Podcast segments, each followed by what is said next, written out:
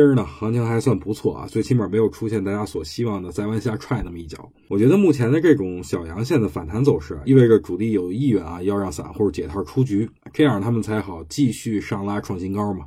其实今天的反弹就是靠尾盘这一小时的权重股拉起来的，特别是中国石油、中国石化贡献了不少力量，这说明国家队再次出手维稳。所以大家不难发现，最近只要股市下跌，就会有无形的手拖着啊。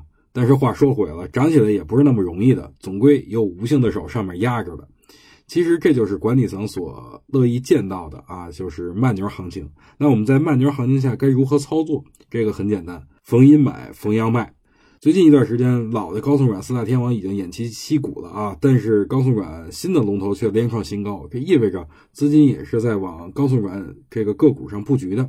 我目前比较看好的就是高送转加次新，我觉得在这里边有望蹦出一到两个龙头也说不定。